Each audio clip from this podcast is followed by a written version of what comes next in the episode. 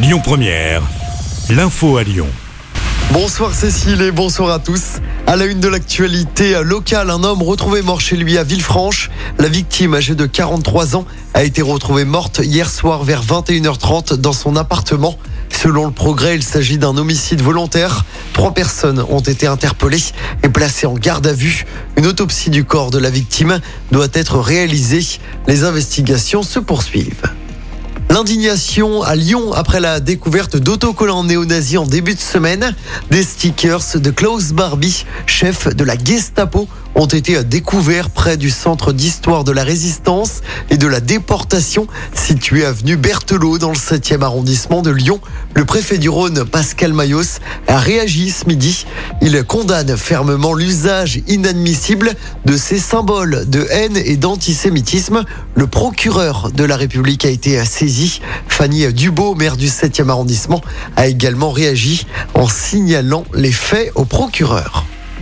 Comme les policiers, les surveillants de prison seront tous équipés de caméras piétons. C'est l'une des mesures annoncées ce matin par Eric Dupont-Moretti, le garde des Sceaux. Il a présenté son plan d'action pour la justice. Il veut lancer le chantier de la modernisation du code de procédure pénale.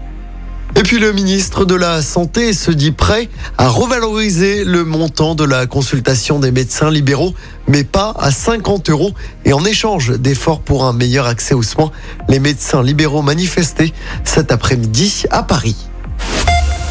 En sport du cyclisme, le parcours de la 81e édition de Paris-Nice a été dévoilé ce matin et le peloton passera notamment par notre département du Rhône avec un départ de Saint-Symphorien-sur-Coise. Ce sera le jeudi 9 mars prochain. Les coureurs rejoindront Saint-Paul-Trois-Châteaux après plus de 212 km de course. La commune du Rhône avait déjà été choisie comme ville de départ en 2011. Paris-Nice édition 2023, c'est du 5 au 12 mars prochain. Écoutez votre radio Lyon Première en direct sur l'application Lyon Première, lyonpremière.fr et bien sûr à Lyon sur 90.2 FM et en DAB+. Lyon Première